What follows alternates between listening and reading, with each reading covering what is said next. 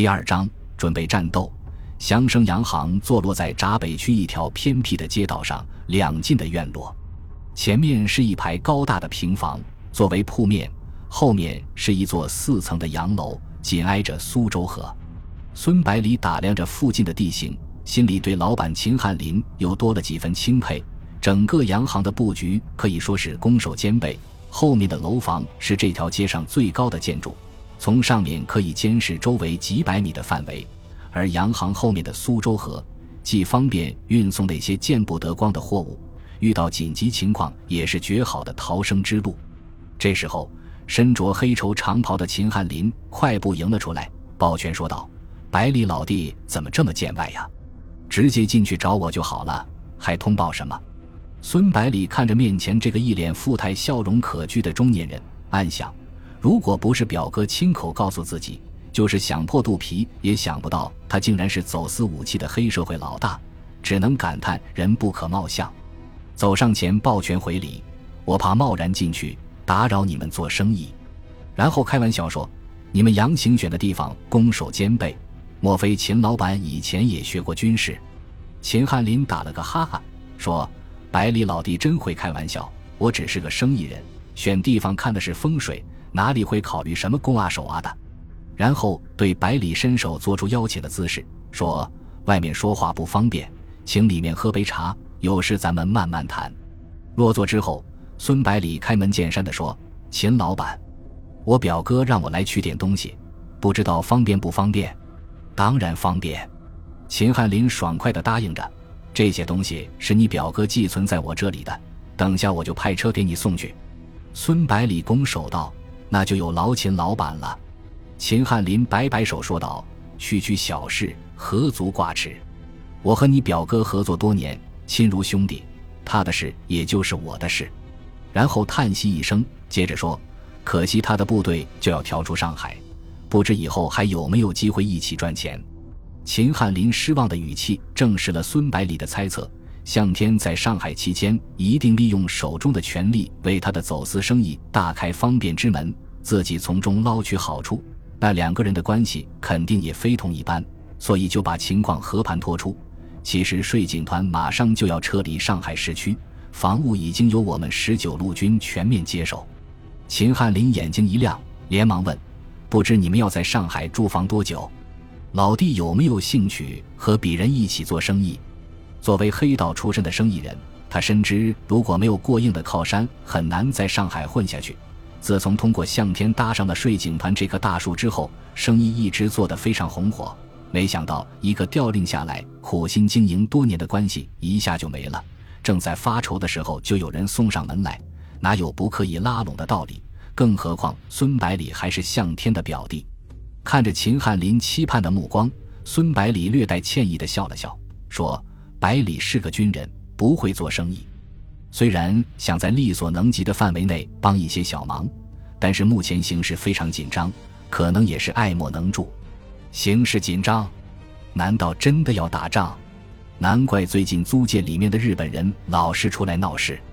秦汉林不愧是个老江湖，一下子就抓住了重点，追问道：“老弟，有什么内幕消息，能不能透露一点？”你知道我的生意风险很大呀，百里说：“根据我的判断，几个月之内，日本人和我们十九路军肯定要打一仗。虽然战争的规模可能不会很大，但是肯定会波及到上海的大部分地区。所以你还是早做准备，不要到时候措手不及。”然后百里又补充道：“这些都是军事机密，因为你和我表哥的关系非同一般，所以我才说出来，希望秦老板不要传出去。”秦汉林胸脯一拍，说：“这个你放心，绝对不会传入第二个人的耳朵里。”这时，孙百里带来的一名士兵来到门口报告说：“东西已经装好了。”孙百里立即起身告辞。秦汉林送到门口之后，让百里稍后片刻，然后叫过一个伙计，俯身耳语了几句。那个伙计立刻点头跑了进去。孙百里正在纳闷的时候，两个伙计已经抬着一口沉重的箱子走了出来。秦汉林指着箱子低声说道：“百里老弟，你透露了这么重要的消息，鄙人我无以为报。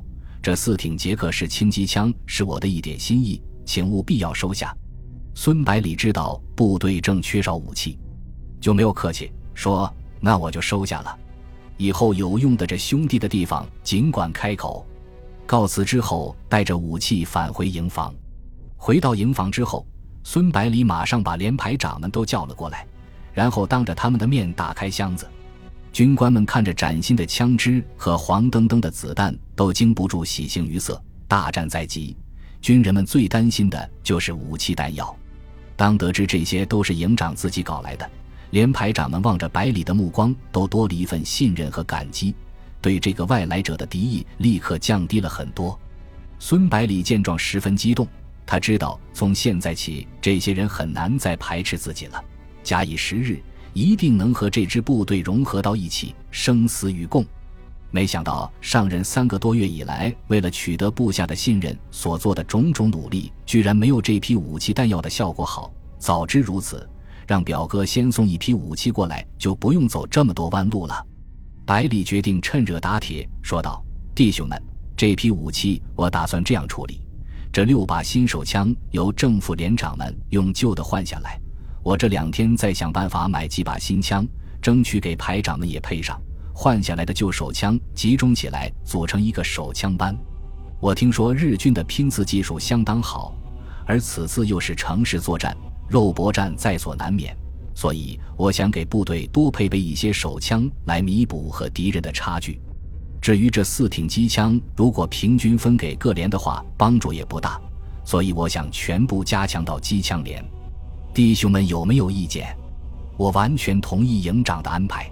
长着满脸络腮胡子的三连长一边大声表示同意，一边已经开始动手换新枪了。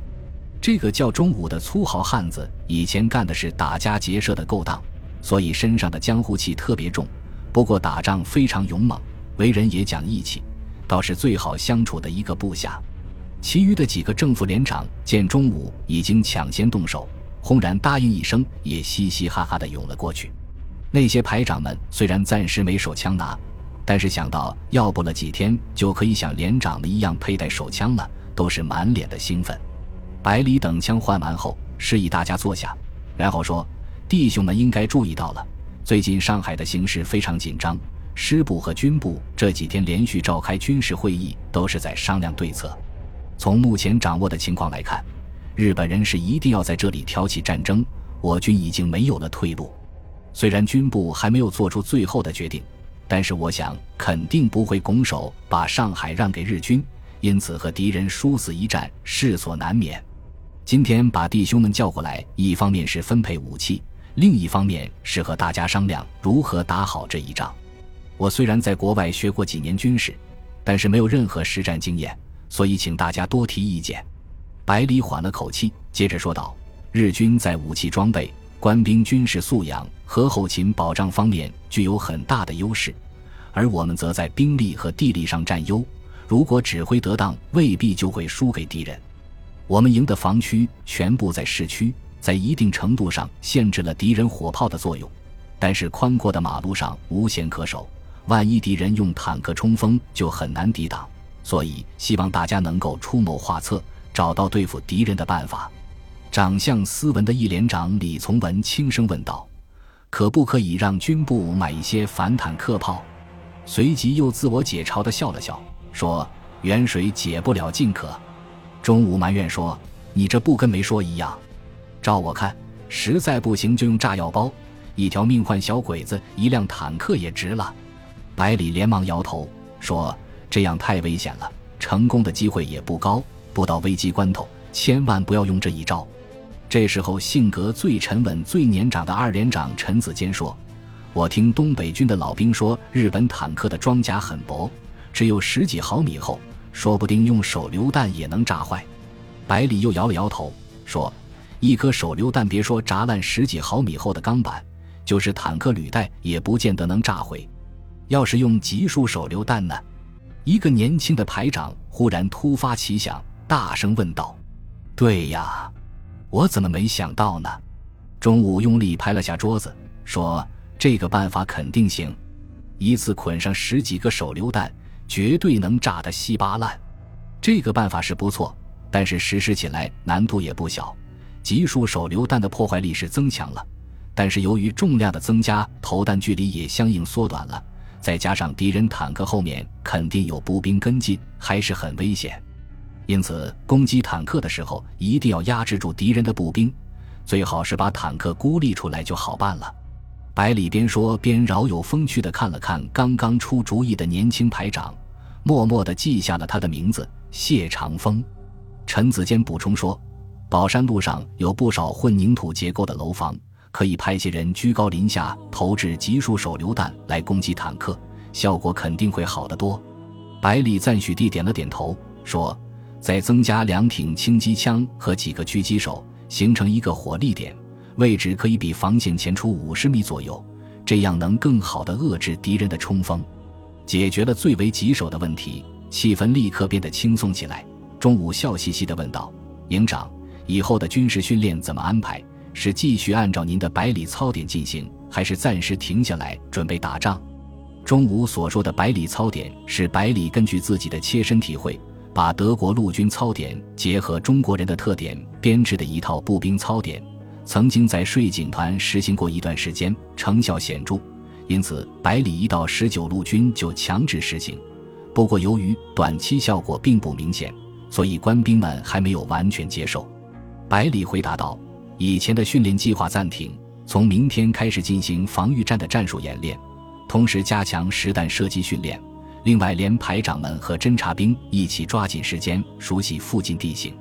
现在的形势非常紧张，可以说是一触即发，所以要提前做好准备，不能一味等待上头的命令。等大家点头表示明白之后，百里说：“如果没有别的事，今天的会议就开到这里。大家回去之后通知弟兄们。”有什么私人的事情需要外出的，最好这几天处理完。我估计要不了多久就会禁止人员外出了。散会。正当十九路军上下紧锣密鼓地进行着战争的准备工作，日军也不断地增兵上海。到一九三二年一月中旬，驻守租界的日本海军陆战队达到五千余人，军舰三十余艘。至此，日军已经初步完成了军事部署。与此同时，上海的形势也日趋紧张。一方面，在日本不断发出战争威胁的刺激下，上海的学生在抗日救国会的组织下，纷纷走上街头，举行集会、演讲，并散发传单，向广大市民宣传抗日救国的道理，号召大家团结起来抵制日货。另一方面，大量的日本侨民和特务在日本军方指使下，不断与市民和学生发生冲突。一月十八日下午，受日本特务指使的五名日本僧人到沪东三友实业社门口寻衅闹事，与工人发生冲突，结果被打得一死二伤。